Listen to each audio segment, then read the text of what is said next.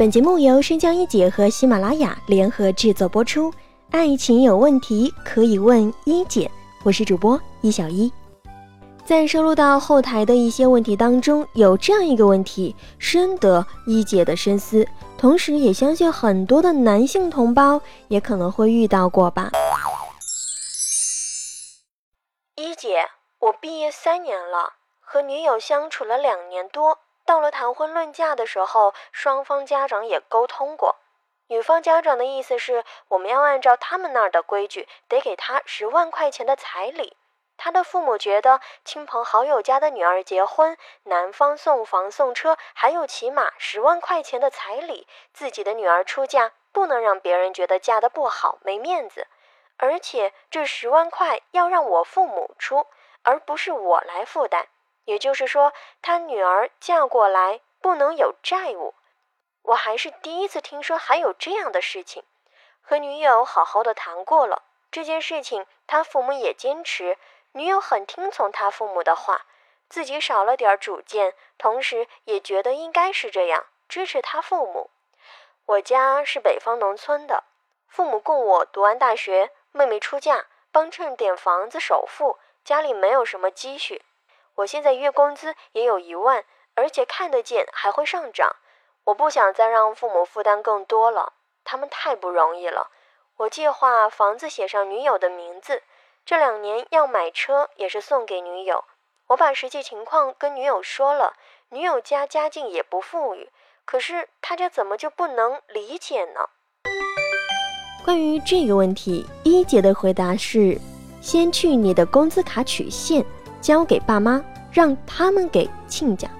觉得十万太多，商量打个折。家里就是这个条件，也就这个情况了。没有钱就只能举债，这个逼你也没用。最后最重要的一点，态度要诚恳。彩礼没问题，借了钱最后还是两个人一块儿还。车不车，房不房的，丈母娘不提，那就是两年后的事儿了。现在结婚要紧。处理事情嘛，有没有排个优先级呀？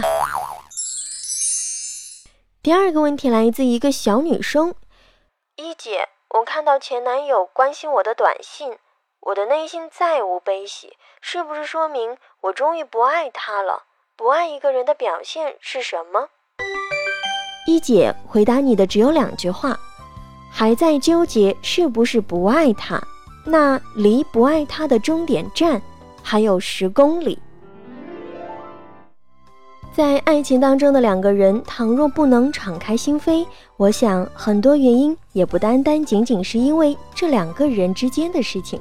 就好比如在后台收录到的这样一个问题：有一个女生最近因为一件事情一直憋着，原因啊是在中秋节前，这个女生寄了两大盒本地四星级饭店月饼给了男票的父母。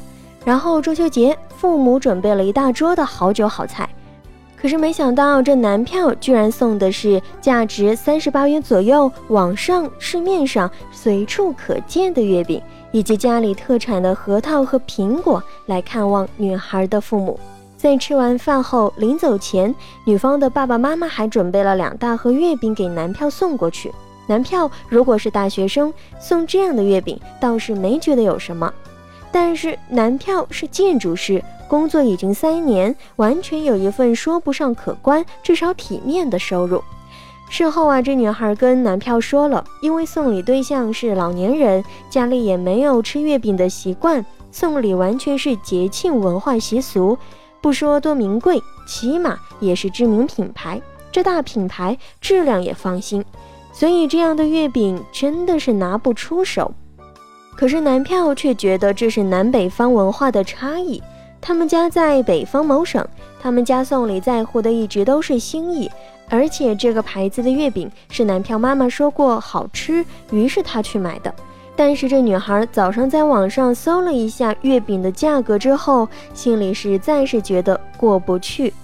而且国庆节是男票第一次来看女孩的外婆，当然也免不了礼节。但是女孩的妈妈把看外婆要带的东西都准备好了，女孩一听，更陷入了深深的自责。